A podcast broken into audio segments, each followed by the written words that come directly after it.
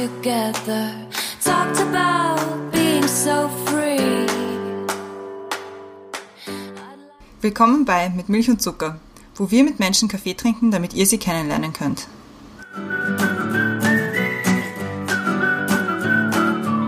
Wir sind wieder da bei Mit Milch und Zucker, jeden Montag. Diesmal ist bei uns zu Gast der Jürgen. Hallo Jürgen. Hallo. Und die Brenda. Hallo. Und ich bin auch wieder da. Ich stelle mich diesmal selbst vor. Ich bin die Christiane. Ich bin die Christiane und ich bin auch wieder da. Der Jürgen ist 48 und vom Beruf bist du Psychotherapeut. Genau. Richtig? Den Jürgen kennt die Brenda schon länger, ich noch nicht so lang und ich sehe dich heute das erste Mal außerhalb vom Siegert, bin ich draufgekommen. Und Aber- ohne Hut, oder? Ja, ohne Hut. Ja, stimmt. Das ist unglaublich, was sich da verbirgt. Nichts nämlich. Aber es ist sehr schön, dass du da bist. Freue mich auch sehr. Und die Brenda erklärt dir jetzt, worüber wir mit dir reden wollen. Aber ich muss auch anders vorher was sagen. Ich Ja. finde es voll witzig. Das erste Mal können, können wir mit jemandem über Siegert sprechen. Voll, die anderen Ah, so, was das ist stimmt. Ja, Das weil stimmt, ja. wir, haben- wir erwähnen es nämlich relativ oft und wir Ja. diskutieren auch drüber und sagen ja, wie toll es ist und so. Aber diesmal können wir zu dritt darüber reden. Super. Hashtag not sponsored. Also ich habe das Thema, äh, es ist ein bisschen ernster das Thema, als wir jetzt da herumblödeln. Und zwar, wir, wir haben das Thema ausgesucht, anders sein. Weil wir wollen, wir versuchen beim Thema immer so ein bisschen eine Bandbreite abzudecken. Gerade, wir kommen gerade aus dem Thema Medien eigentlich, wir haben so viele Medienthemen gehabt jetzt und wollten ein bisschen ein Thema machen, was geht um Menschen, die auch Probleme haben. Und Okay. reden. Und die sich halt vielleicht aus ein bisschen anders fühlen manchmal und da wird einfach darüber reden. Ausschlaggebend eigentlich für dieses Thema war die Folge von vor zwei Wochen, wo unser Gast darüber gesprochen hat, dass er das erste Mal Hilfe gesucht hat nach einer Trennung.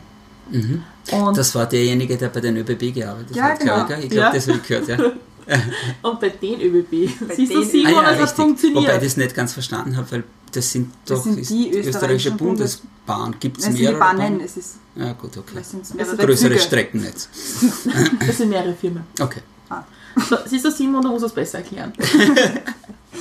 ja, und das war, das war für, für uns immer der Ausgangspunkt, dass wir gesagt haben, eigentlich wäre das wichtig, mal darüber zu reden, dass das irgendwie so ein Thema ist, dass das stigmatisiert wird. Wem werden nicht den Jürgen fragen? Stimmt.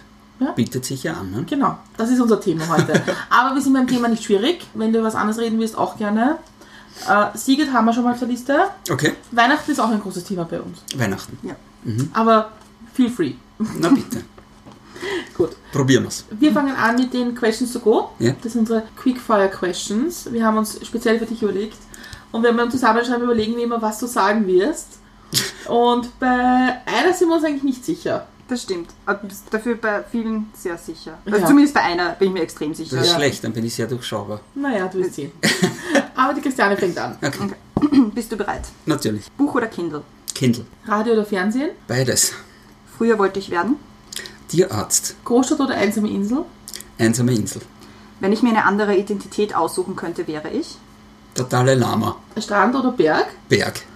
Meine Traumreise. Schwierig, aber ich würde jetzt mal sagen Himalaya. Mit dieser Person würde ich gerne mal Kaffee trinken. Mit dem Dalai Lama. Wenn ich im Lotto gewinne, würde ich zuerst. Genauso weitermachen wie bis jetzt. So entspanne ich am besten. Wald. Wenn du es dir aussuchen könntest, was könntest du am liebsten? Teleportation, Gedanken lesen oder in die Zukunft schauen? Gedanken lesen. Wenn du in einem Film mitspielen könntest, welche Genre und welche Rolle würdest du aussuchen? Komödie. Hauptdarsteller.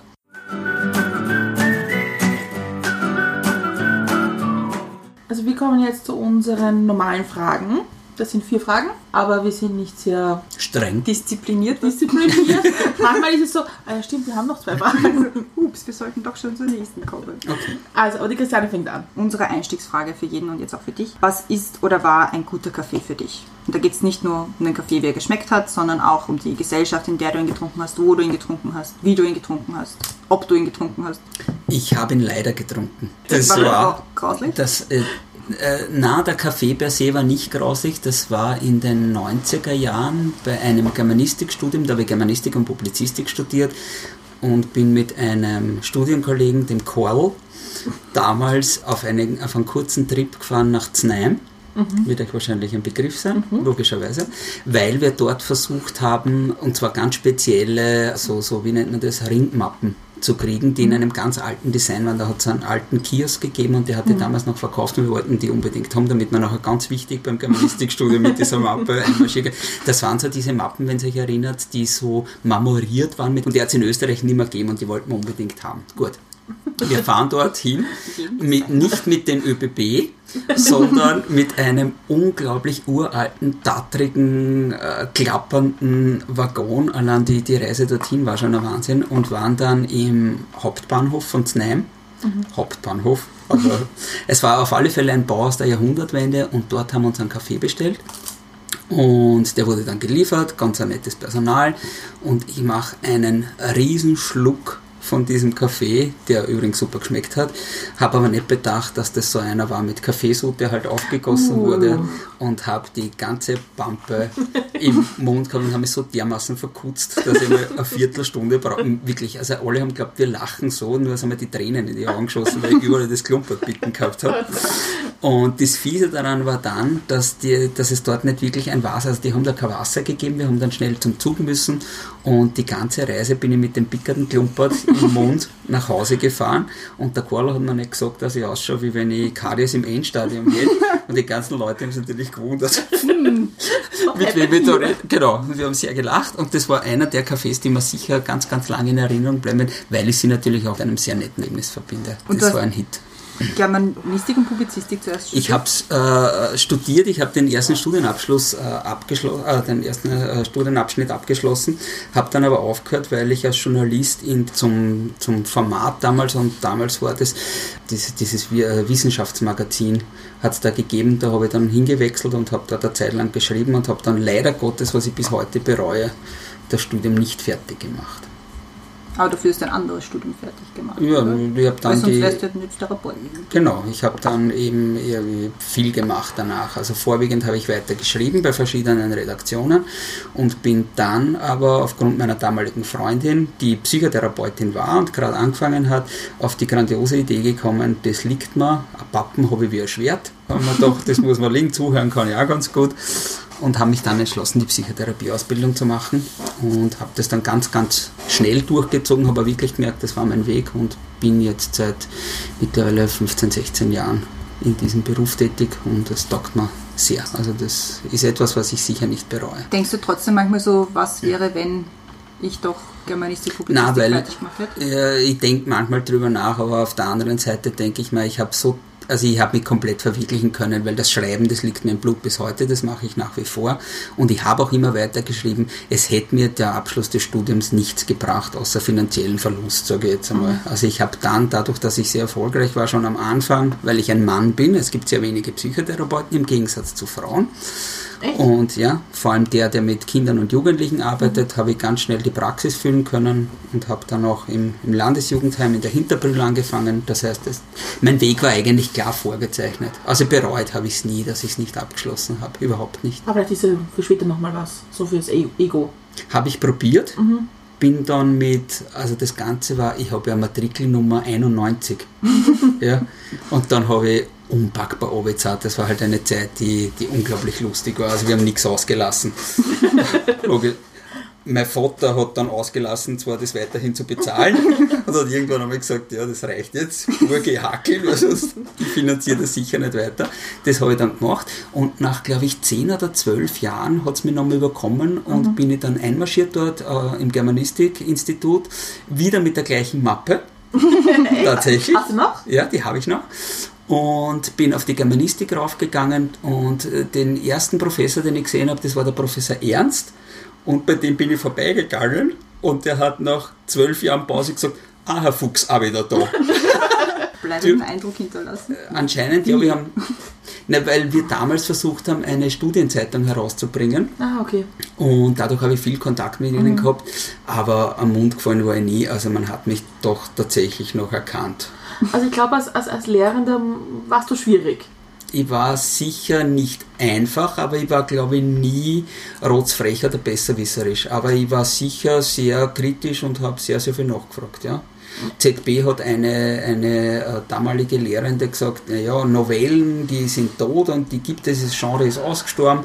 Und sage, wenn ich eine Novelle schreibe, dann schreibe ich eine Novelle. Und natürlich haben wir dann eine Novelle geschrieben, um zu beweisen, dass diese Genre nicht tot ist. Ja. Genau, und das haben wir dann vorgetragen sogar. Aber ich, also ich denke mal, also ich, wenn ich mir vorstelle, vielleicht nicht auf der Uni oder vielleicht auf einer höheren Schule, ich glaube, ich kann mir vorstellen, wenn du gelangweilt warst, dann warst du schwierig oder nervig. Ja. Ich glaube, da liegst du nicht so ganz falsch.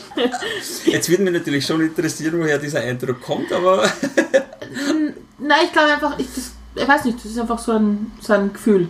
Aber der, der Grad zwischen nervig und interessiert sein ist ja oft ein schmaler, oder?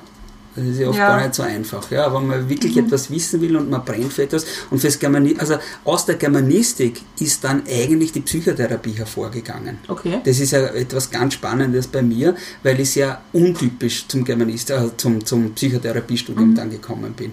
Also das eine habe ich gesagt, das inspiriert wurde ich durch meine damalige Freundin, aber die Quintessenz war, also mir hat damals interessiert, wie und warum haben damals diese Leute unter Drogeneinfluss zum Beispiel bei der schwarzen Romantik so geniale Werke vollbracht? Wie dicken diese Geister? Waren die psychisch gestört? Waren die auffällig? Waren die, haben die rebelliert oder so irgendwas?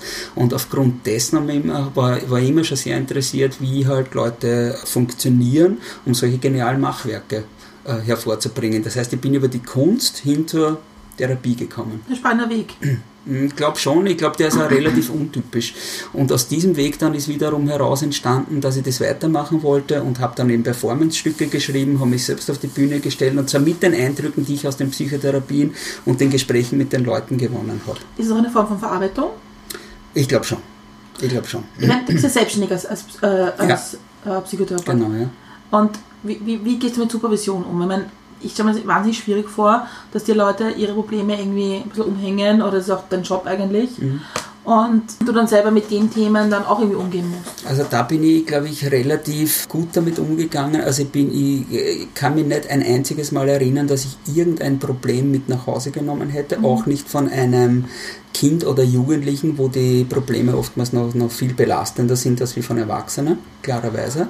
Aber ich habe nie etwas mit in den Schlaf genommen. Okay. Aber ich glaube, dass das eben deswegen passiert ist, weil ich eben andere Kanäle zur Verfügung hätte, zum Beispiel Musik, Seagate, Theater spielen, Performances machen, dass ich das an anderer Stelle rauslassen habe können.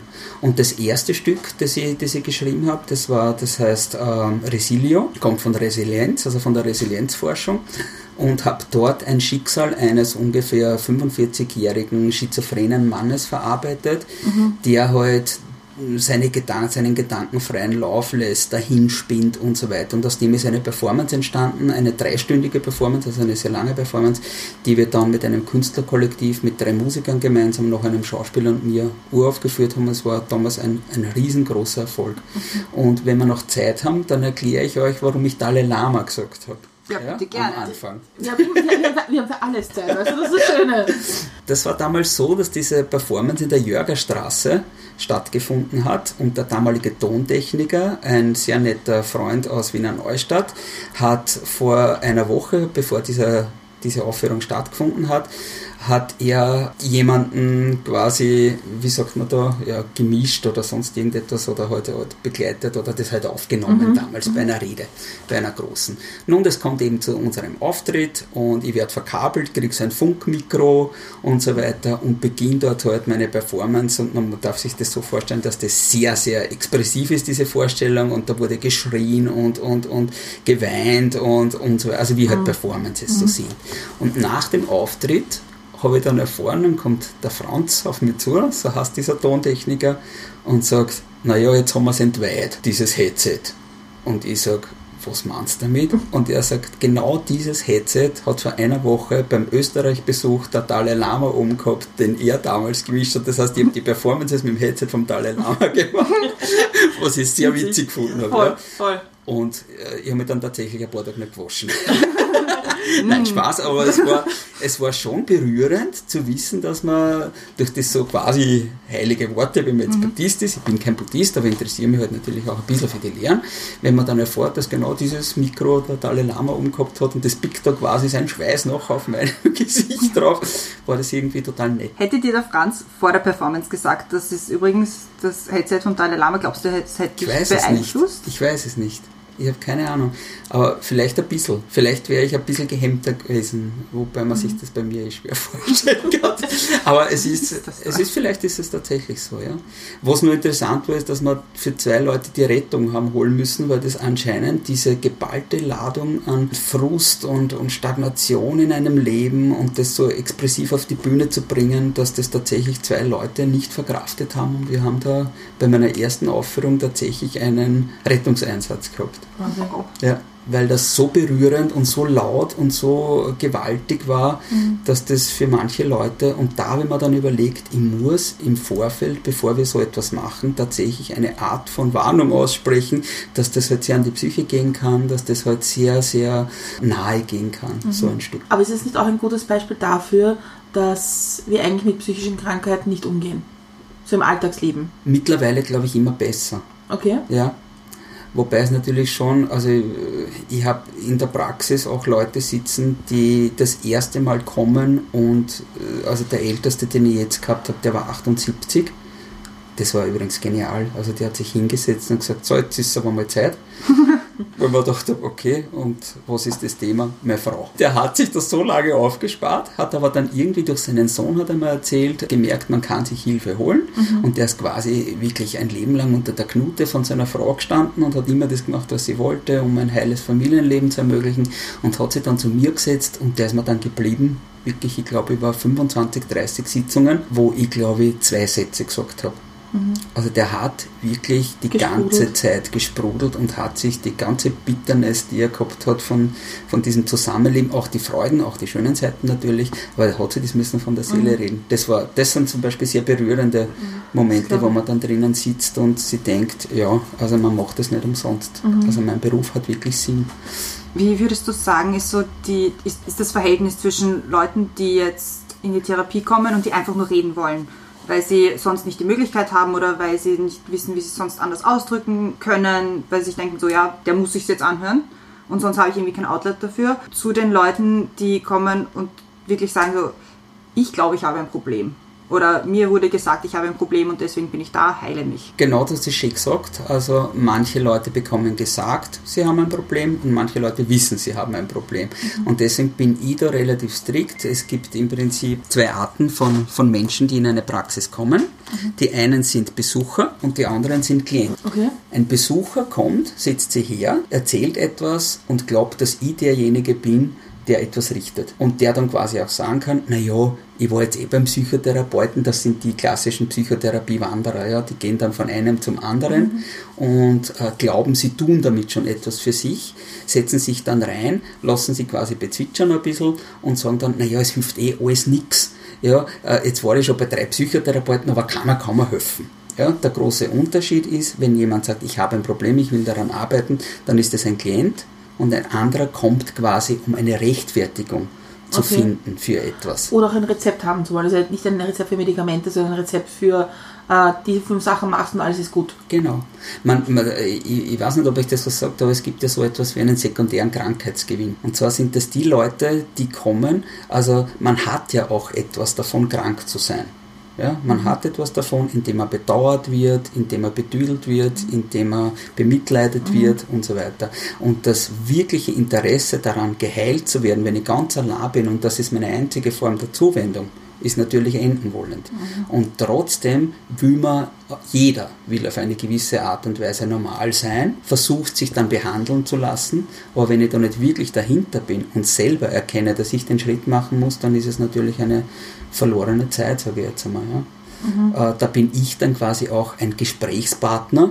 Natürlich hören wir das an, aber es ist keine professionelle Ebene, wo ich ihm quasi helfen kann, ursächlich an seinem Leid etwas zu verändern, wenn er das selber nicht erkennt. Aber du hast gerade gesagt, normal, also jeder möchte normal sein. Normal. Ja, ja, Das haben wir beim Das Thema, ist gell? normal. Was ist, ja, was ist normal, oder? Oder ich, ich, ich komme von der anderen Seite. Ich, ich finde es spannend, dass es viele Leute gibt, die schnell mal sagen, mal, ein bisschen depressiv bin ich schon und ein bisschen Winterdepression habe ich auch. Und das ist schon ein bisschen ein geflügeltes Wort, das man für vieles nimmt. Ja? Und wenn du das Ja. hörst, wie gehst du damit um und sagst, Naja, ich gehe natürlich so damit um, wie ein Psychotherapeut damit umgeht. Ich höre mir das einmal an und versuche dann aus seiner Erzählung, aus einem Strang von Erzählungen etwas herauszuschälen. Also keiner kommt umsonst. Dafür ist es auch zu teuer, logischerweise. Man setzt sich nicht hin, plaudert 50 Minuten und zahlt dann 100, 110 Euro. Ich glaube, da gibt es einen anderen Spaß, den man sich holen kann. Aber die meisten, die kommen, die kommen nicht rechtzeitig, sage ich einmal. Also da ist das Kind meistens schon in den Brunnen gefallen. Und Liegt auch vielleicht auch daran, dass es irgendwie so stigmatisiert ist. ja, ja, das, das gibt's, aber noch einmal, also ich darf jetzt nicht mauzen, die, die Praxis ist voll, die Leute kümmern sich darum, die Leute stellen sich an um Termine und, und es ist ihnen wirklich ein Anliegen zu kommen, um etwas äh, für sich selber zu bewirken. Das war früher etwas anders. Also am Land ist es tatsächlich noch immer so. Also ich habe Leute, die kommen aus dem tiefsten Burgenland nach Mödling gefahren und sagen, wenn ich das bei uns in der Gegend mache und das erfahrt wäre, dann ist er beim Todeldoktor gewesen. Und die haben sofort ein Stigma. Ja. In Mödling selbst zum Beispiel und Umgebung, also im Speckgürtel Wiens, rundherum und so weiter, bei der Psychotherapiedichte und so weiter, da ist es wesentlich anerkannter und in der Stadt natürlich. Hat das auch was mit, mit Bildungsgrad zu tun? Na, Also mit, also ich hätte gedacht, dass es in einem, in einem höher gebildeten Umfeld, dass Leute da schon vielleicht eher dazu auf Hilfe zurückgreifen. Äh, die Vermutung liegt nahe, aber bei mir ist es tatsächlich so, selbst wenn ich in Mödling sitze, ich habe aus allen Schichten Leute, die kommen. Ich glaube, das spricht, ich weiß, ehrlich gesagt, ganz, ganz, ganz ehrlich kann ich die Frage gar nicht beantworten, weil äh, die meisten Leute kommen dann über Mundpropaganda logischerweise. Und es spricht sich dann auch in Schichten herum, ein Doktor hat auch nicht nur Doktoren im Umfeld und so weiter. Und, und man merkt dann schon, aus welcher Ecke kommt der, ja. Aber bei mir ist das Publikum tatsächlich gemischt, wenngleich ich äh, nicht verhehlen will, dass die obere Schicht natürlich, ist aber auch klar, weil die haben das Geld, klarerweise. Sie können sich zwar einen Teil wieder von der Krankenkasse holen, aber es ist nicht günstig, zu einem Psychotherapeuten zu gehen, vor allem auf längere Sicht wenn wirklich etwas äh, Arges da ist, wo er sagt, okay, das will ich verändern, dann kommt man halt mit fünf Stunden nicht durch. Und allein fünf Stunden sind schon 500 Euro. Also das muss man sich halt auch, leisten können, klarerweise. Glaubst du schon, dass es zu einer besseren Gesellschaft beitragen würde, wenn, wenn Psychotherapie auch in einer, eine normale Krankenkassenleistung wäre? Ja, unbedingt. Also für das kämpfen wir ständig. Dass das eigentlich ein Wahnsinn ist, das so brach liegen zu lassen, das wirkt sich ja auf alle Teile des Lebens aus. Klarerweise. Ne? Was ist das Argument dagegen? Das sehe ich nämlich nicht. Ich verstehe nicht, warum man aus Krankenkasse-Sicht sagt, naja, also das können wir nicht finanzieren. Ich meine, können wir finanzieren ist ein Grund, aber äh, das wollen wir nicht finanzieren. Also Das ist genau das gleiche Problem, das sich noch durchzieht, eben die Stigmatisierung generell. Je mehr psychisch Kranke auffällig sind in einem Staat, desto mehr hat der Staat versagt, ganz klar. Also je weniger Arbeitsplätze da sind, je schlechter das Bildungssystem ist, das fällt ja alles quasi auf die Regierung auch zurück, klarerweise. Und auf das Schulsystem und auf das Ausbildungssystem und so weiter. Und ich glaube, da, daher resultiert das. Und man muss sich ja vorstellen, bis voriges Jahr war die Krankenkassenleistung, diese 21 Euro, die man sich retour holen konnte pro Stunde, dieser Tarif war seit 1991 unangetastet. schon Wahnsinn eigentlich, Ja, oder? da hat aber die Stunde noch ein Drittel gekostet damals. Und jetzt sind sie endlich einmal raufgegangen, ich glaube jetzt sind es 28 Euro. Also es ist trotzdem ein Wahnsinn. Die ja. Welt. Also ja, die Welt, man lässt sich das eigentlich nichts kosten und ich finde, das ist ein unglaublich schweres Versäumnis. Ich also ich glaube je früher man das auffängt, desto mehr Leute würde man in den Arbeitsmarkt schneller bekommen, weil er wieder arbeitsfähig ist, weil er sich wohler fühlt und so weiter. Desto mehr könnte er dazu beitragen, dass, es, dass er wieder ein, sagen wir mal, ein funktionierendes Mitglied der Gesellschaft ist. Ja? Im Psychotherapiegesetz steht das auch so drinnen. Also die Psychotherapie ist auch dafür verantwortlich, die, die Menschen nicht gesund zu machen, sondern vorwiegend arbeitsfähig zu machen und zu halten. Aber ist es nicht bei allen, ist es nicht bei allen Gesundheitsleistungen so? Ist Ja, nicht der natürlich. Hintergrund? Ja, aber bei der Psyche, glaube ich, ist es noch ein weit verbannteres Thema als bei einem gebrochenen Fuß. Weil wenn man sich vor Augen hält, dass diese, diese klassische Modediagnose Burnout, dass man ungefähr sieben, acht, neun Jahre lang am Limit arbeiten kann, bis die ersten Symptome kommen. Und dann ist es bei manchen aber so, dass das quasi eine Invalidität ist fast schon, weil sie eben so lange über ihre Grenzen gearbeitet haben, der fällt dann für Jahre aus und nicht für Wochen. Weil du sagst, stimmt das bei Burnout, dass wenn man einen Burnout von einem Beruf hat, dass man nicht bei dem Beruf zurückkehren sollte? Ich glaube überhaupt, dass man, wenn man merkt, man ist schwer überfordert in einem Beruf, ich lehne diese Klienten übrigens alle ab. Ich war früher Business Coach und da ist vorrangig darum gegangen, jemanden wieder so herzustellen, dass er gut quasi in seinem jetzigen Beruf funktioniert. Diese Klienten nehme ich zum Beispiel nicht mehr an. Ich habe eine andere Einstellung entwickelt. Ich denke mal, derjenige gehört davor bewahrt, wieder in ein krankes System zurückentlassen zu werden werden und ich begleite sie nur dann, wenn sie effektiv eine Änderung haben wollen und sogar einen Berufswechsel anstreben oder sonst irgendetwas. Aber dass ich einen Top-Elite-Manager, wie ich es früher gehabt habe, der mit einem Anforderungskatalog von 40 Punkten schon bei mir bei der Tür reinkommt, was alles verändert gehört an ihm, dann denke ich mir, wenn ich das mache, dann habe ich meinen Beruf verfehlt. Weil ich stütze dieses kranke System im Prinzip. Ich mache, ich, vielleicht kriegen wir ihn wieder hin, dass er für ein halbes Jahr so funktioniert, wenn ich ihm 30 Masken aufsetze, dass er so funktioniert, dass er sich eine theatern kann, dass er sich etwas vormachen kann. Aber ich denke mal, zielführend ist das auf Dauer auf keinen Fall. Und es warten andere Klienten vor der Tür und ich muss ja selber auch aus, auswählen. Ja? Du hast ja eine Warteliste, auch Psychotherapeut, wo ich mir dann schon überlege, was, was hat der Vorrang. Natürlich hat der auch einen immensen Leidensdruck, aber die kommen auch alle wieder. Die schicke ich zwar weg, im Prinzip, ja, zu einer Überlegensphase, aber die meisten kommen dann wieder und sagen, ja, na, danke, dass wir da quasi die Tür aufgemacht haben. Es wäre eigentlich vergeudete Zeit gewesen, weil in, ganz insgeheim in mir drinnen spüre ich schon, dass das nicht der richtige Weg ist für mich. Ja? Was sind so andere rote Linien für dich, nachdem rote Linien so in sind momentan? Was sind so, wo du sagst, damit nein, das ist ein Thema, mit dem tue ich nicht. Beruflich jetzt oder Ja. noch? Da gibt es eigentlich keine. Im Gegenteil, also ich bin derjenige, der von meinen Kolleginnen viel auffängt, die sich dann schwer tun, wenn es zum Beispiel um Gewalt in einer Familie geht oder um Missbrauch. Natürlich, ja. Da ist ein Mann, glaube ich, näher an einem Mann, der 95% Täter ist. Also das sind ja fast nur Männer, äh, da mit dem dann umzugehen. Und da, da sehe ich, aber da bin ich glaube ich sehr pragmatisch, da sehe ich nur die Hilfe für das Kind. Okay. Ja. Dadurch, ich habe mein Praktikum damals im Kaiser Franz Josef Spital gemacht und zwar für ein Jahr lang habe ich mich dort eingesetzt, obwohl ich nur zwei Monate hätte müssen. Aber ich wollte mir das anschauen, wie geht es auf einer Akutpsychiatrie zu, was sind das für Fälle, was kann ich davon lernen und ganz ehrlich, mich schreckt nichts mehr ab in dem Beruf. Also ich Okay. habe Täter vor mir sitzen gehabt, wo ich zwei Tage später draufgekommen bin, dass doch derjenige der war, der das verbrochen hat an dem Kind und so weiter. Und ich habe dann trotzdem weitergearbeitet mit dieser Familie, um das Kind da quasi in irgendeiner Ja. Art und Weise zu schützen und rauszubekommen. Und meine Haupttätigkeit ist ja eben in einem Landesjugendheim auch, logischerweise. Das heißt, ich sitze dort an der Quelle und arbeite dort direkt mit den Kindern.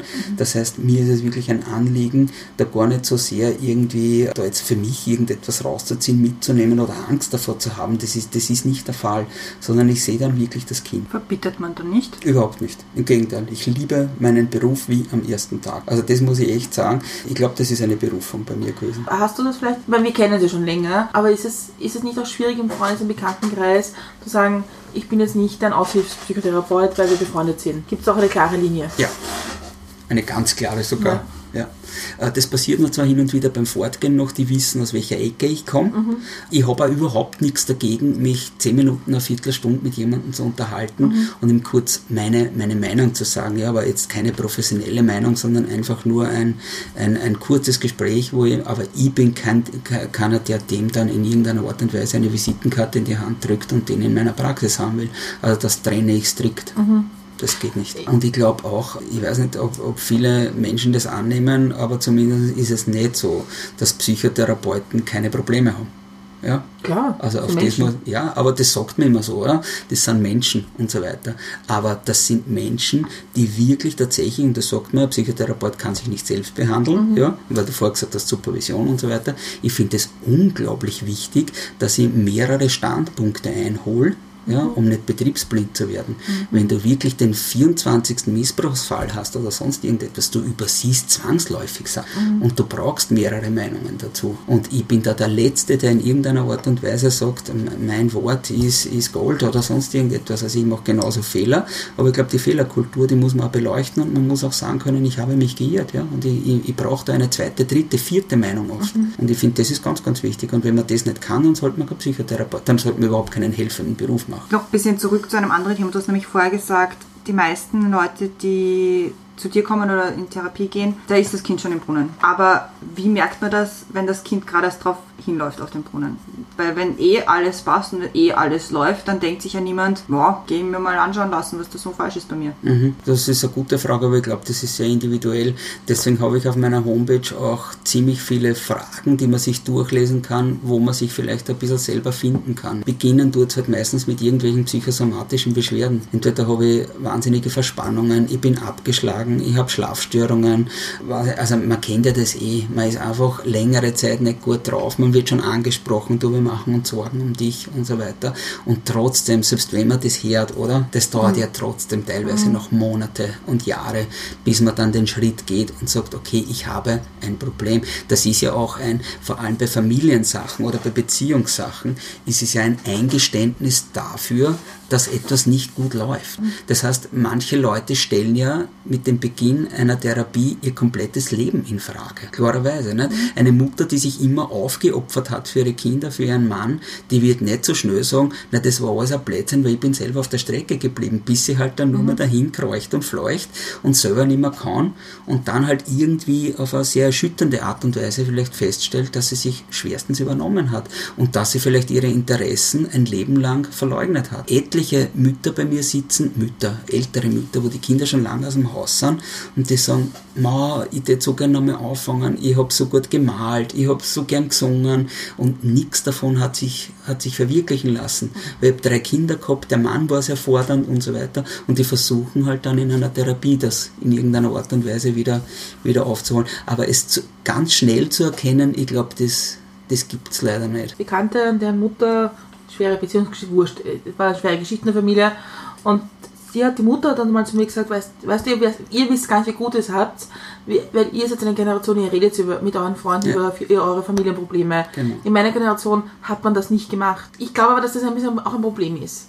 Weil ich finde schon, man, man, kann mit Freunden immer reden und Freunde werden immer eine Meinung haben, aber es ist keine professionelle Meinung. Vor allem Nein, das um, ist es nicht. Klar. Es ist eine, vor allem ist es immer eine sehr einseitige Meinung es ist eine einseitige Meinung und es ist vor allem eine gestützte Meinung. Ja. Wenn ich mit einem Freund rede, dann sagt mir der meistens schon etwas, was in meinem Sinne ist, ja, was, was ich eher auch sagen würde, mhm. ja, dass Freunde, Freundinnen komplett dagegen reden. Also diese Kultur des Neinsagens und zu sagen, boah, du bist komplett auf einem falschen Weg. Man hat eher mehr dieses stützende Element, dieses mhm. typische, das wird schon wieder und ich stehe an deiner Seite und ich klopfe auf der Schulter und ja. ich bin für dich da, ja. aber nur da sein löst mein Problem nicht. Mhm. Ja, ich glaube, auf das sprichst du an. Ja? Mhm. Das ist etwas. Und ich glaube, wenn man wenn man das einmal behirnt hat und sich einmal ein Gespräch bei einem Therapeuten, womöglich, wenn es wirklich, wirklich arg ist, also ich bin der Letzte, der jeden zu einem Therapeuten schickt, überhaupt nicht, ganz im Gegenteil. Also ich bin froh, wenn ich jeden raushauen kann und sagen, super, und jetzt ist Pause und mhm. Ihnen geht's wieder gut und tschüss, ja, keine Therapie mhm. mehr. Ja, das ist mein größtes Anliegen. Dann habe ich meinen Job gut gemacht. Ja. Das ist mein Selbstverständnis. Mhm. Die schlechtesten Psychotherapeuten sind die, die jedes Mal schon wieder einen neuen Termin ausstellen fürs nächste Mal. Mhm. Ja? Also ich bin immer derjenige, der sagt, bevor die heutige Stunde und äh, rufen Sie mich an, wenn Sie einen Termin brauchen. Und mhm. wenn der gleich sagt, ich hätte aber noch gerne einen, dann okay. Aber ich bin nie einer, der das forciert oder sonst was. Mhm. Also der Klient muss immer in der Selbstwahrnehmung und in der, in der, in der, in der Selbstwirksamkeit bleiben. Mhm. Ansonsten bin ich kein guter Therapeut. Also das wäre fatal. Es ist halt wahrscheinlich eine, eine Gratwanderung zwischen, das ist mein Job und ich lebe auch davon und zwischen, äh, was ist das Beste für den Menschen. Ich glaube, das ist wahrscheinlich eine schwierige Gratwanderung. Da bin ich privilegiert. Das ist eben genau das, was ich vorher angesprochen habe. Als Mann in meinem Alter mit dieser Ausbildung im richtigen Gebiet mhm. zu sitzen, füllt die Praxis automatisch. Mhm. Und da bin ich ehrlich gesagt auch wirklich dankbar. Mhm. Ja? Das heißt, ich muss mir keine riesengroßen Gedanken machen, habe ich jetzt genug Klienten, hoffentlich bleibt so, Holzklopf, aber das ist etwas, wo ich mir wirklich denke, ja, das ist, das ist nicht so einfach. Also bei der Dichte in Wien zum Beispiel am Psychotherapeuten und Frauen mhm. zum Beispiel, wo es wirklich Tausende gibt. Mhm. Ich glaube schon, dass es da einen anderen Druck gibt, der auch auf den Psychotherapeuten lastet. Warum glaubst du, ist es ein, ein weiblich dominierter Beruf? Die ganzen helfenden Berufe sind weiblich dominiert. Schauen wir Kindergartenpädagoginnen, Krankenschwestern, nur die eben, die wieder typisch männlich besetzt sind, Weißkittelmentalität mit Macht besetzt sind und so weiter. Da ist es ganz klar, dass also auch die, die Leitungen von den verschiedenen Institutionen, in den Spitälern, mhm. in den Kliniken, von psychotherapeutischen Kliniken, auch in den Psychiatrien, Psychiatrien, mhm. also die kannst du an einer Hand abzählen, wo Frauen am Ruder sind. Traurig. Okay. Ja. ja. Da müssten wir uns ja über, überhaupt unterhalten, über das geht ja wirklich vom Hundertsten ins Tausendste. Was haben wir generell für ein Gesundheitssystem und wie gehen Ja. wir mit psychischen Erkrankungen um? Schaut man sich Schweden an oder sowas? Steht Ja? von der Liste, also. Ja, aber nein, es ist wirklich ein Ja. Wahnsinn. Ja? Wie, wie schaut die Behandlung von psychisch Kranken in anderen Ländern aus? Und zwar in, in, in Ländern, die sich das quasi nicht nur als Kein Blatt umhängen. ja, oder, oder die, die quasi, warum haben wir einen Narrenturm gehabt, wo wir die, die Iren eingesperrt haben? In Schweden zum Beispiel oder so, da gibt es ein Open Circle Modell, da gibt es keine Weißkittel-Psychiater, die Medikamente in, in, in Kilosackeln verabreichen, sondern dort äh, funktioniert das ganze System anders. Ja? Und komischerweise ist dort die Schizophrenierate zum Beispiel, wenn wir ganz eine schwere psychische Erkrankung nehmen, weit geringer als bei uns. Warum ist das so? Habt ihr eine Idee? Wahrscheinlich, weil die Betreuung besser ist. Weil nicht nur, weil die Betreuung Also im besser ist, ja, ja, das auch, natürlich, weil der Umgang damit anders ist, Mhm. aber weil man die Krankheit schon im Vorfeld abfängt. Mhm. A, und bei uns ist es Usus, wenn einer psychotisch ist und er muss auf eine psychiatrische Klinik, dann ist er mal für sechs Wochen weggesperrt auf einer geschlossenen, wenn er Pech hat Mhm. und wird dort vollgestopft mit Medikamenten. Dort ist eine durchschnittliche Verweildauer ungefähr zwei Wochen bei fast keinem Medikamenteneinsatz und ich sage euch warum, weil dort die Kliniken nicht geschlossen sind, sondern dort Okay. ist alles offen. Zu jeder Zeit darf die ganze Familie mit Hund dort rein quasi.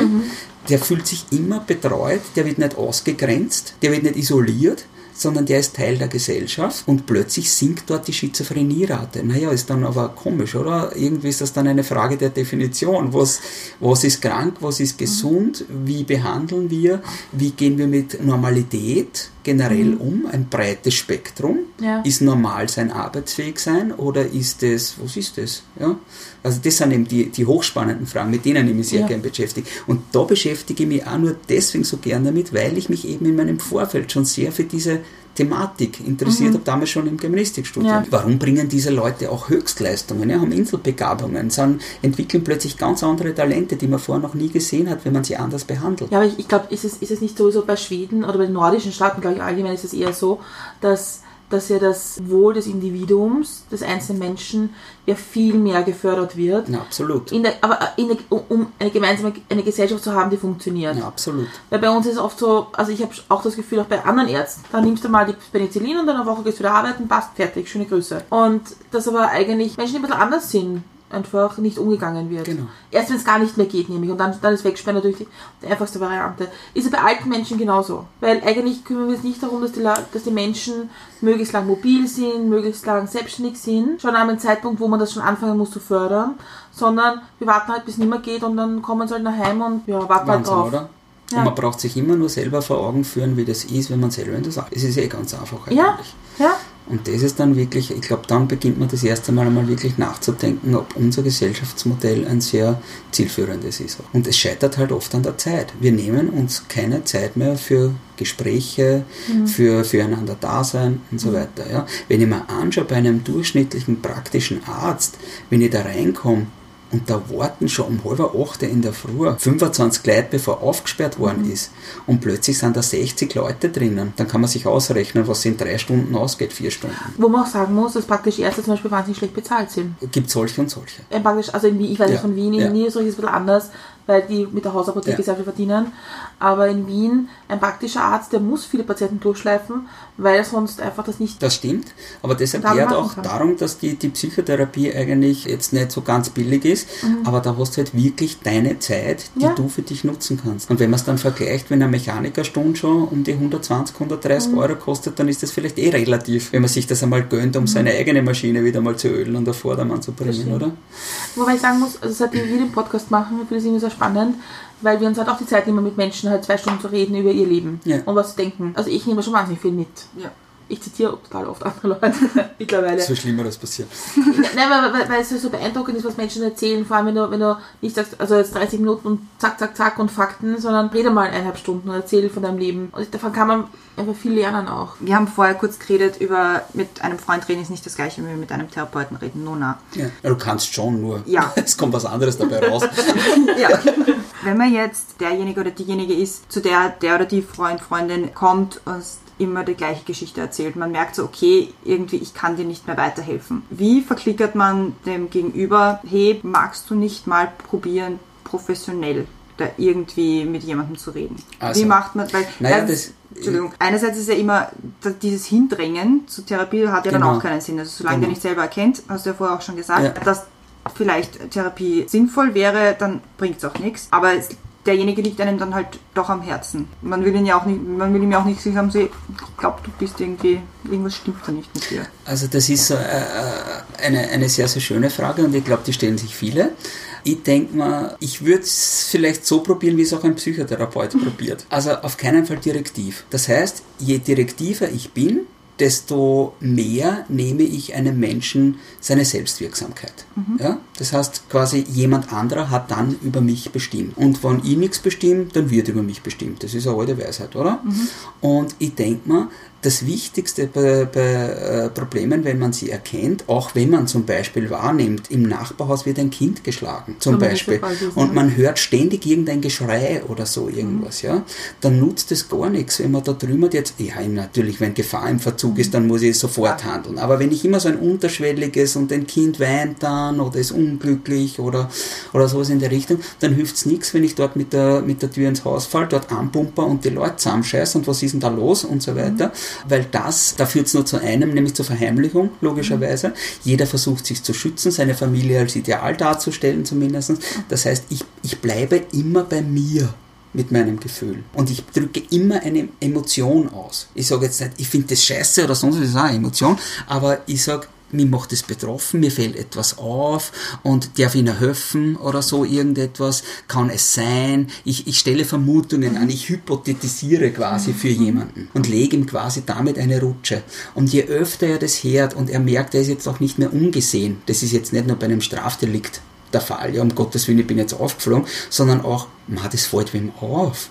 Ja, ich will jetzt nicht sagen, du brauchst professionelle Hilfe, der kommt dann schon selber drauf. Wenn ich sage, du, mir fällt Folgendes auf und das macht mich traurig. Zum Beispiel, ja, du wirkst in letzter Zeit so niedergeschlagen oder, oder, oder, ja. Ich bleib immer bei mir und beim Gefühl und gebe ihm quasi die Möglichkeit, quasi zu beobachten, wie es einem anderen damit geht. Und er checkt dann eh, irgendwas hat's da, ja. Und ich wirke überhaupt nicht mehr so, wie ich vielleicht früher gewirkt habe auf andere Menschen, ja. Und dann kommen die eigentlich Relle. Und übrigens, es gibt eine Hilfe, falls du irgendwann einmal was brauchst. Ich habe jetzt nichts irgendwie im Bett da, aber wir können einmal gemeinsam schauen. Oder, aber so eher, Ja. ja. Weil natürlich etwas, bei, vor allem bei psychischen Störungen, ist es halt so, dass die Leute halt wahnsinnige Angst davor haben. Ja? Ich meine, das ist halt nicht jetzt wegen der Stigmatisierung, ich gehe zu einem Psychotherapeuten, aber was heißt es für mich selbst, psychisch krank zu sein? Das kann sich verschlimmern, das kann total arg sein, das kann, da können Sachen daraus entstehen, die man sich jetzt noch gar nicht ausmalen kann, vielleicht kann ich nicht mehr arbeiten gehen und so weiter. Existenzängste, und, also da, da spielt dann wahnsinnig viel mit. Und ich glaube, im Vorfeld muss man das abfangen, indem man nicht sagt, du brauchst unbedingt einen Psychotherapeuten, weil du hast ja einen Knall oder sonst irgendetwas. Ja, also so sehr direktiv ist halt oft alte Leute sagen, die halt sehr direkt sind, ja. So beim Weihnachtsessen noch blatt bist worden, schön, dass du da bist. ja, die sind oft so. Ja, ich glaube, das bringt gar nichts. Also einen Menschen muss, muss ich quasi einen Spiegel vorhalten, aber einen sehr netten Spiegel. Ja? Also nicht jetzt, wo, wo er sich sofort drin erkennt, sondern ich lege ihm die Rutsche mit meinen Emotionen. Ich glaube, dann geht das relativ rasch. Ist das bei Suchtkranken dann anders? Also wenn jetzt, das ist ja dann wieder eine andere. Dein Gegenüber, Freund, Freundin, wer auch immer, du merkst, okay, der kokst jetzt halt doch jedes Mal am Nachmittag oder der schießt sich halt jetzt doch jeden Tag weg oder jedes Wochenende und zwar nicht nur ein bisschen angeheitert lustig, sondern halt richtig Vollgas. Ist dann das gleiche Vorgehen mit vorsichtig Und kann nicht mehr aufhören vor allem. Genau, und kann nicht mehr aufhören. Eigentlich schon und eigentlich nicht. Die Sucht Äh, hat. super, super ja, Antwort. nein, das, ist, das, ist, das ist tatsächlich auch etwas, wo ich für mich beschlossen habe, habe Suchterkrankungen nehme ich nicht in die Praxis. Da bin ich einfach nicht der Profi dafür. Und eh, es gibt tatsächlich spezialisierte Psychotherapeuten, die sich auf das spezialisiert haben, die ganz viele Adressen parat haben, die ein ganz großes Helfersystem im, im Hintergrund haben. Das habe ich bei Kindern und Jugendlichen selten, wobei die Suchterkrankungen, da geht es mehr ums, ums, ums Rauchen halt, logischerweise, ja. Und das nimmt nicht, nicht das Nikotinrauchen, sondern wo, wo man schon merkt, das hat an Intensität zugenommen, das ist enorm. Das ist, das ist jetzt nicht mehr eine kleine Steigerung, sondern das ist explodiert. Und wenn man sich dann vor Augen hält, wie die Substanz des Grases ist vor ungefähr 20 Jahren und was heute an Wirkstoff drinnen ist an THC, dann und dann 13-Jährige auf der Couch sitzen hat, die neben ihrer Mama sitzen und sagen, Mama, du bist mir wichtig, aber das Große ist mir wichtiger und ich verzichte eher auf die als aufs Gras, dann kann man sich auch fragen, soll das freigegeben werden? Was stützt Gott? Das haben wir Uh. wieder im nächsten Thema drinnen. Ja. Das ist echt ein Wahnsinn. Also ich bin ein klarer Verfechter dafür, dass es nicht freigegeben wird. Aber jeder kann sich einmal die Fälle, wenn er reinkommt, in irgendeiner Kuppsychiatrie von Jugendlichen anschauen, denen der Sapper aus dem Mund rinnt und die psychotisch sind und die schon seit sechs Wochen auf einem Trip sind von einem DHC-Ausritt. Teilweise sind das natürlich Mischkonsumenten, aber es gibt tatsächlich Jugendliche, die auf der DHC so extrem reagieren, dass ich als Profi nicht sagen kann, gibt es das frei und legalisiert es. Natürlich, auf der anderen Seite stützt es wieder ein anderes System, nämlich das der Kleinkriminalität und man muss es besorgen. Und Das wenn das dann, Unkontrollierten nämlich. Genau, des Unkontrollierten. Also das ist ein ganz, ganz schweres Thema. Aber um auf die Frage zurückzukommen, wenn nicht unmittelbar Gefahr im Verzug ist, dass ich merke, der dröhnt sich so weg, dass der sich einen goldenen Schuss setzen könnte oder sonst was, dann ist es das gleiche Vorgehen. Ansonsten würde ich dann ganz schnell Helfersysteme involvieren. Entweder die Eltern, wenn es ein Kind ist oder ein Jugendlicher ist, oder du mir fällt auf, ich kann nicht, habe auch nicht die Zeit dafür und mir steht es auch nicht zu, aber dem Onkel oder irgendwas sagen, du, du, mir ist was aufgefallen. Ja? Also das ist dann nicht Vertratschen, sondern das ist Schutz. Ja? Also da finde ich es schon wichtig, relativ zeitnah zu agieren. Vor allem bei Suchterkrankungen ist es nicht auch ein Thema, dass da ja eine körperliche Komponente dabei ist. Natürlich, ist ja. ja, ich glaube, da ist, da ist die, die Psyche ist dann der nächste Schritt. Naja. Aber da muss einmal der, der Körper praktisch frei von dem, Ganz genau. von dem sein und, dann kann die Psyche Ja, geheilt werden. und deswegen ist es auch so untypisch quasi, dass sich Psychotherapeuten wirklich Schwersuchtkranke in die Praxis holen, Mhm. weil es im Prinzip nichts bringt. Das Einzige, was es bringt, ist, dass gelogen wird, dass sich die Balken biegen. Ich hab nichts und glauben's mir's und wir verzetteln uns über Stunden, Wochen, Monate hinweg Mhm. und es passiert nichts. Das heißt, ich muss die Substanz einmal quasi tatsächlich, Mhm. also der Wille muss da sein, aufzuhören, aber das schafft er nicht beim Psychotherapeuten. Die werden ganz, ganz schnell wieder schwach, wenn sie meine Praxis verlassen. Da ist eben die Sucht im Vordergrund. Ja. Das ist wie eine, eine eigene Person, die Sucht. Ja, die, die kannst du sogar benennen. Ja. Also das ist quasi, da geht wer neben mir und, und der will mich ständig infiltrieren, der will mir ständig irgendwas. Also das ist ein ganz, ganz ein schwieriges Thema. Und deswegen bin ich da eher für einen stationären Aufenthalt, nicht mit Wegsperren, überhaupt nicht, aber so wie ein grüner Kreis und solche Sachen, die sind oftmals die richtigen Ansprechpartner. Also da habe ich etlich in der Nachbetreuung, ja. da selbst bei denen scheitern ja eine, eine unglaublich hohe Prozentzahl, ja, weil die Suchterkrankung halt so im Vordergrund steht.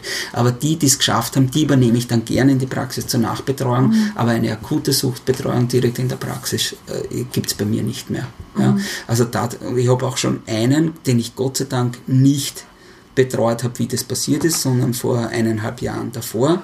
Und wenn es dann siehst, dass jemand stirbt, ein, ein Jugendlicher damals mit 17, den habe ich aber zweieinhalb Jahre in Therapie davor gehabt. Dann war er ein Jahr, eineinhalb Jahre nicht bei mir und dann habe ich gehört, eben, er ist gestorben und so weiter. Also das macht schon etwas mit einem. Und da ist die, die, die Sucht halt etwas, wo man sie auch aussuchen kann, tue ich mir das an in der Praxis oder tue ich mir das nicht an.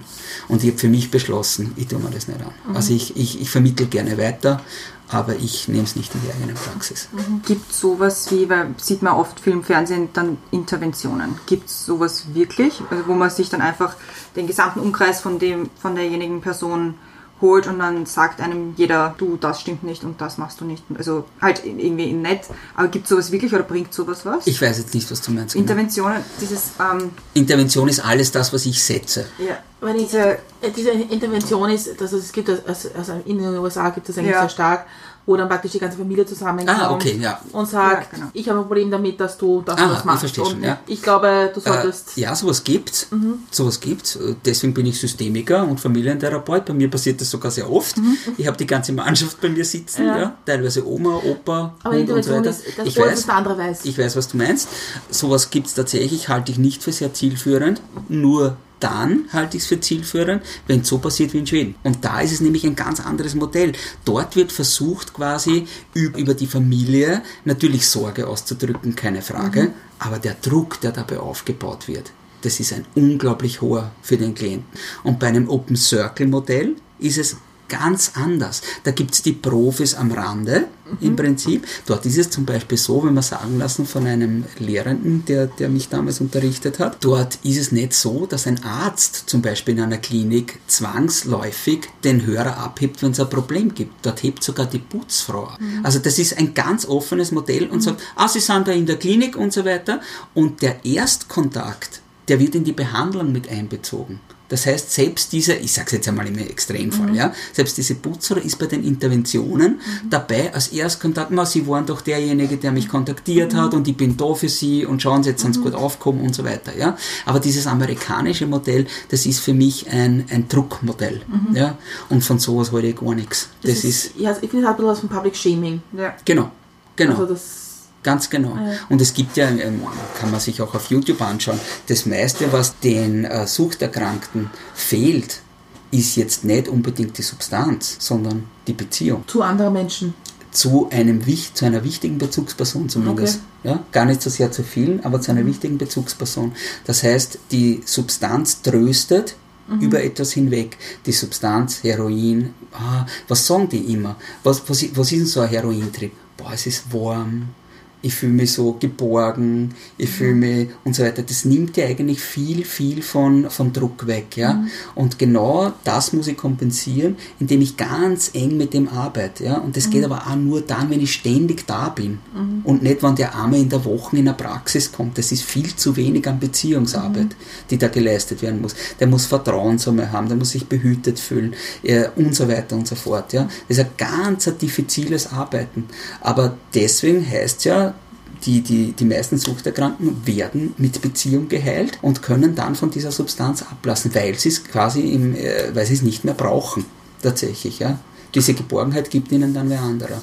Das klingt jetzt ein bisschen platt, aber wenn man Nein, sich ich bin- anschaut, dann wie, wie geht man denn selber damit um, wenn jemand mit einem Tourette-Syndrom in der U-Bahn steht und schimpft und, und, und laut ist und so weiter? Also man sieht ja ganz schnell, natürlich, jeder ist, mit sowas wird man selten konfrontiert. Und man sieht ganz schnell, wie sich quasi die, die Reihen lichten und der alleine dort steht und rundherum schauen die Leute, glotzen die Leute mit einer psychischen Erkrankung an. Also dieses, wirklich dieses, diese, diese Courage zu haben und hinzugehen und wirklich zu sagen, ich meine, ich bin das gewohnt. Ja? Ich gehe auf diese Leute zu und ich gehe nicht weg.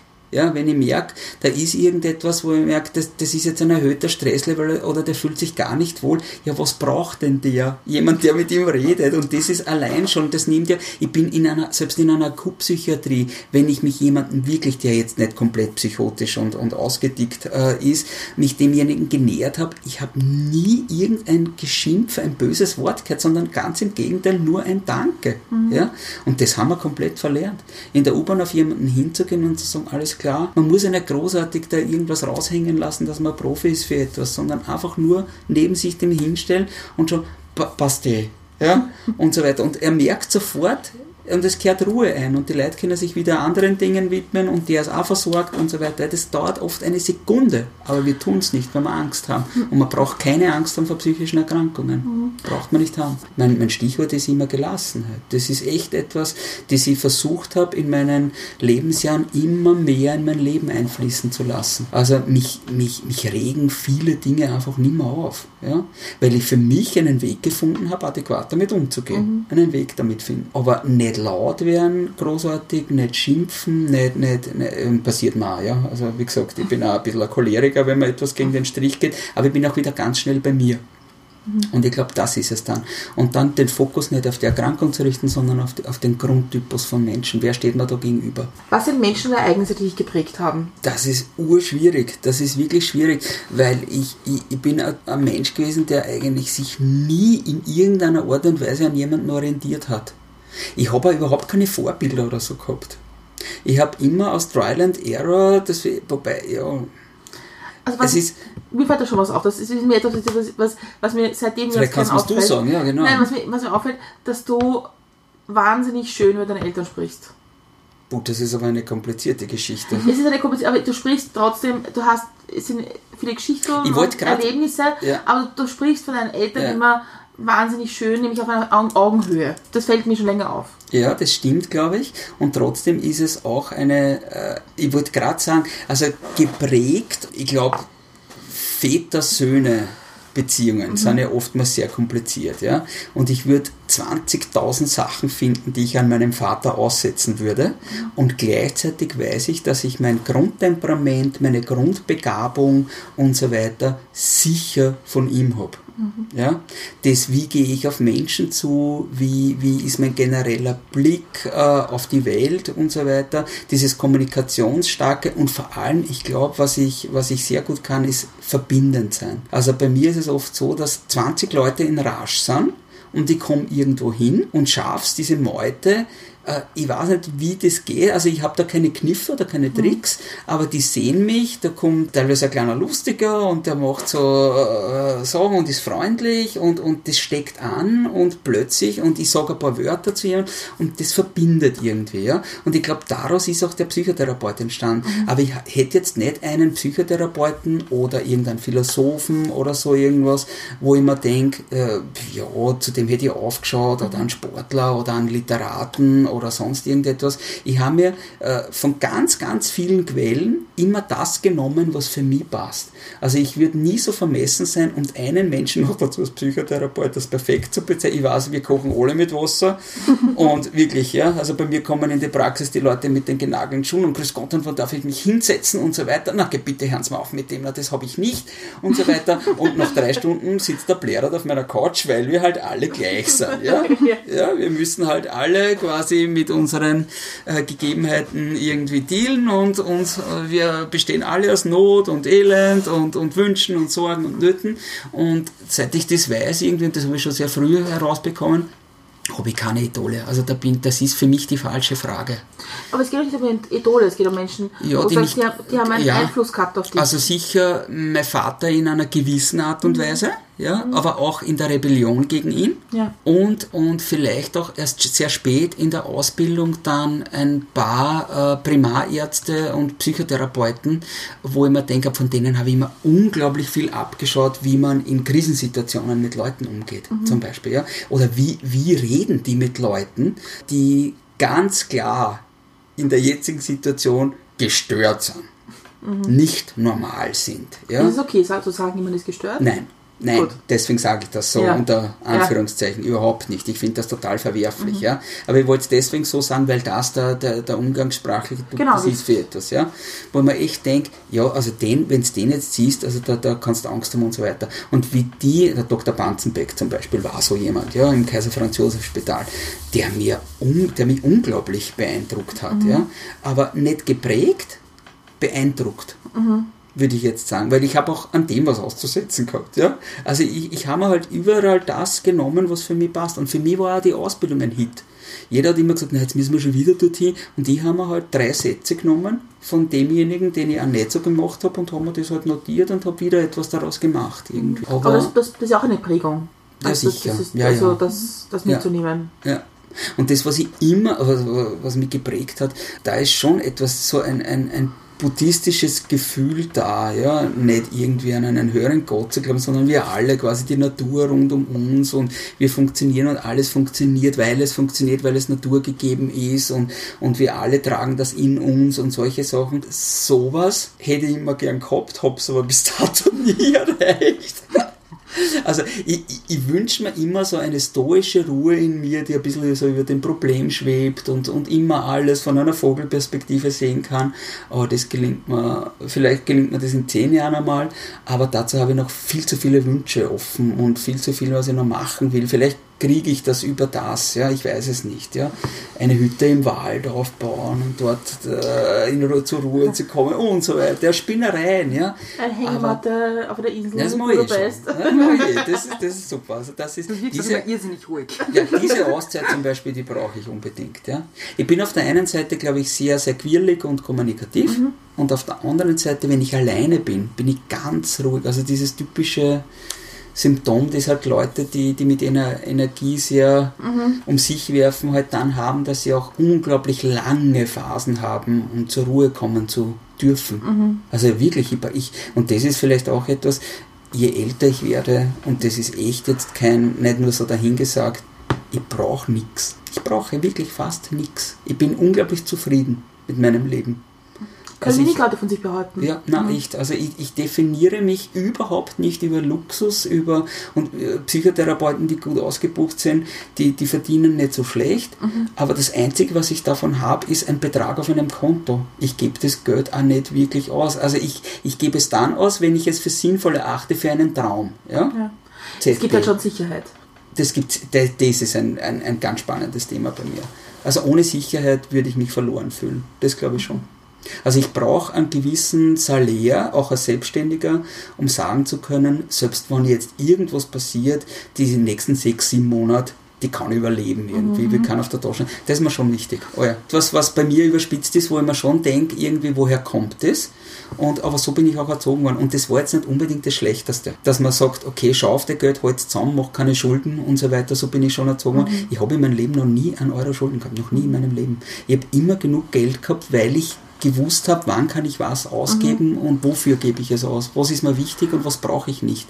Und ich habe nie geurast mit irgendetwas. Und selbst jetzt, wo ich mir es leisten kann, ich, ich würde mir in den Arsch beißen, wenn ich irgendwo hingehe und zahle für ein 5-Gänge-Menü 120 Euro. Würde ich einfach nicht machen. Ich gönne mir das nicht, weil ich einfach nicht sehe, was da der Nutzen für mich ist. Ja? Es ist Ich esse gern genug. gut, es ist mir nicht wichtig genug, es ist für mich Verschwendung. Ja? Natürlich genieße ich auch. Mhm. Aber gewisse Sachen, die dann so überschießend sind, das, das, das widerstrebt mir. Das kann ich nicht zahlen. Das ist etwas, das, das tut mir weh. Auch wenn ich mir es leisten könnte, das ist es mir nicht wert. Ja, aber ja? das ist, ich glaube, das ist ja Bodenständigkeit, oder zu sagen, okay, ich muss, Ja, nur weil ich es habe, kann ich jetzt, brauche ich jetzt nicht irgendwie übertreiben. Worauf bist du stolz? Boah, stolz. Das, ist, Was ist das Stolz? sind Fragen.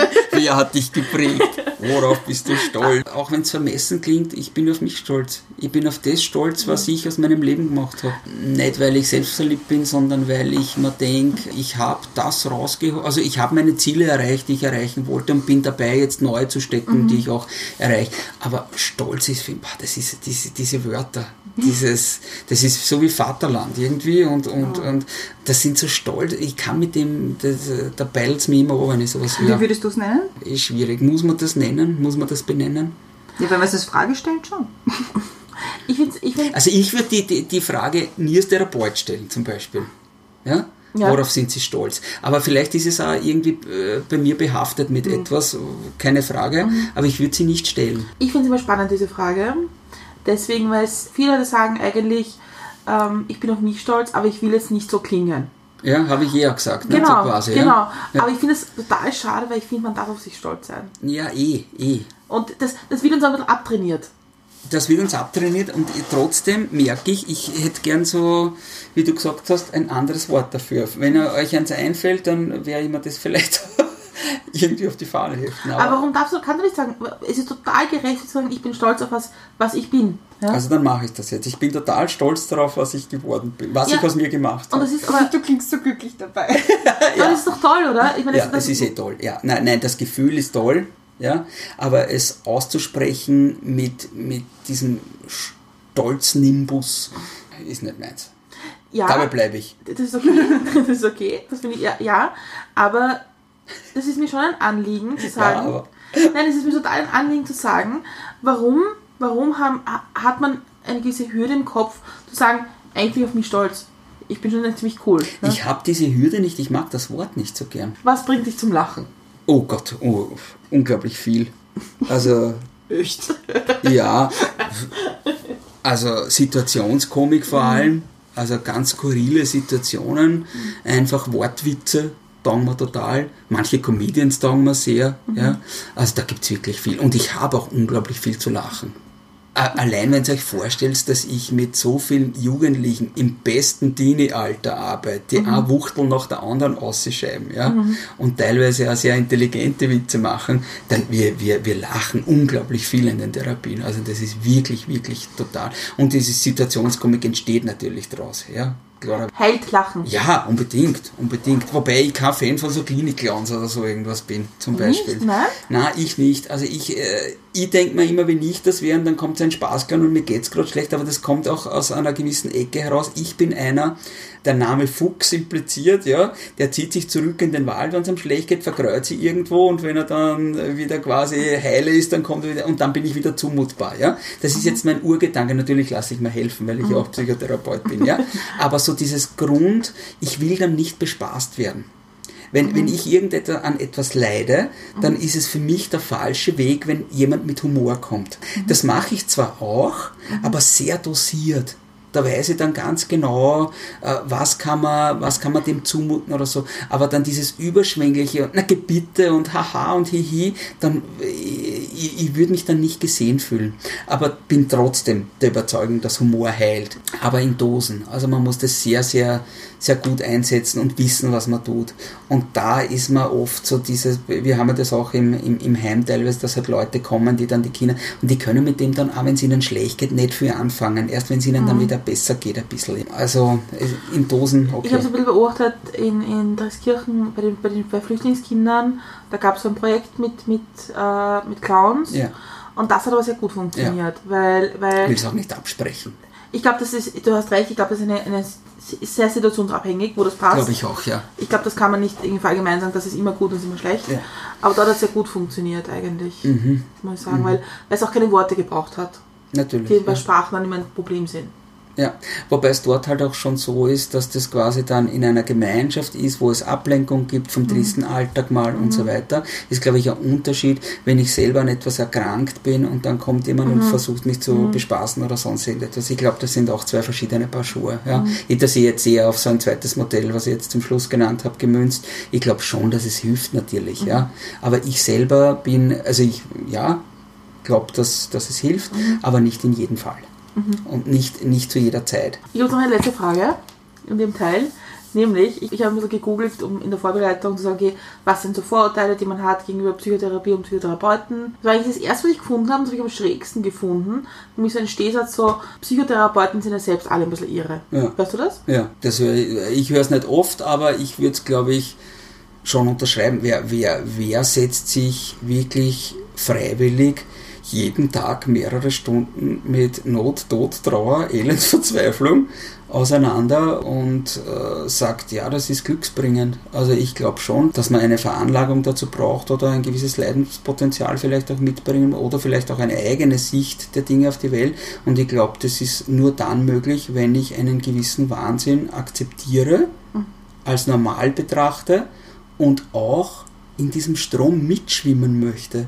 Ich bin nie ein Psychotherapeut gewesen, der sich auf ein Stockerl gesetzt hat und von oben herunter demjenigen verklickert hat, was richtig oder falsch wäre oder sonst was. Ich sehe mich immer auf einer Stufe mit dem Klienten. Immer. Im Gegenteil, er ist mein Auftraggeber. Ich mache dann auch gut. Ich habe zwar, ich sage jetzt auch nicht, dass das Wissen mich rettet. Weißt du, was mich rettet als Psychotherapeut? Die unglaubliche Masse an vielen Geschichten und Erzählungen, die ich bereits hören durfte. Und das kann ich filtern und kann sagen, 500 Leute mit Depression haben mir was erzählt. 10.000 Leute mit Depression haben mir was erzählt. Ja? Und die Quintessenz, dem hat das geholfen, dem hat das geholfen, dem nicht ich sage, das hilft oder so irgendwas. Aber nur diese Summe an Erfahrungen. Ja? Das ist mein Schatz im Prinzip. Diese tausenden Geschichten. Ich bin eigentlich bin ich ein Geschichtenerzähler und Reproduzierer.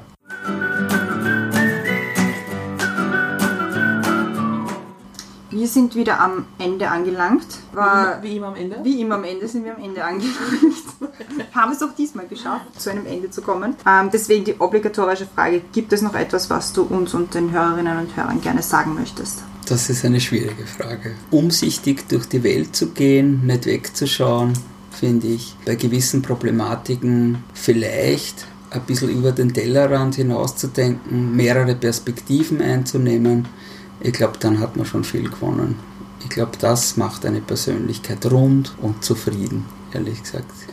Wo kann man dich finden, wenn man, wenn man dich jetzt gehört hat und sich denkt, Also es gibt mit dem will eine, ich mal reden? also ich habe eine Praxis in Mödling, die schwerstens leider ausgebucht ist, also man hat lange Wartezeiten, hin und wieder kommt es aber dann doch vor, dass, äh, vor, dass etwas ausfällt, kurzfristig und unter www.auszeit.at bin ich zu finden. Ich habe noch eine Frage dazu, nämlich wenn Leute sich jetzt überlegen oder wenn Leute sich überlegen, Hilfe zu holen, wie, wie entscheidet man, ob ein, ein Therapeut zu einem passt oder nicht? Was sind so Dinge, worauf man schauen sollte? Sicher nicht auf die Richtung, die er vertritt. Also es gibt ja 21 psychotherapeutische Richtungen in Österreich, die zugelassen sind. Eben von tiefenpsychologischen, von, von systemischen und so weiter. Da gibt es eine ganze Bandbreite. Ich glaube, das Einzige, und man weiß ja die Wirkfaktoren bei einer Psychotherapie, das ist ungefähr 10% die Schule und 90% eben die Sympathie und Beziehung. Und wenn das passt und nicht nur beim ersten Mal passt, sondern wo man sagt, okay, der ist mir sympathisch, aber den schaue ich mir noch einmal an.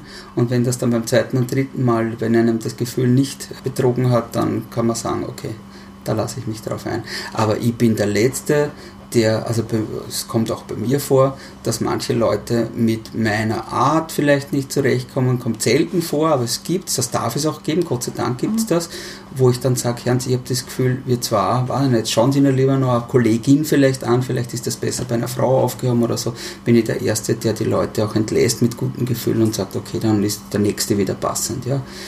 Aber ich finde, man sollte zumindest zwei bis drei anschauen, bevor man zu einem Ja sagt. Meistens ist das Erstgespräch eh günstiger oder vielleicht sogar kostenlos mal. Ähm, dann bleibt es mir noch, mich zu bedanken für sehr das gerne. tolle Gespräch. War sehr lehrreich und ich glaube, es ist gut, wenn man selber mal beachtet, ob man glücklich und zufrieden ist. Das ist das Wichtigste überhaupt, ja. Und ich habe jetzt die aller, aller, allerletzte Frage. Wirklich? Ja, es gibt eine allerletzte Frage. und zwar, wie trinkst du deinen Kaffee? Schwarz und ohne Zucker.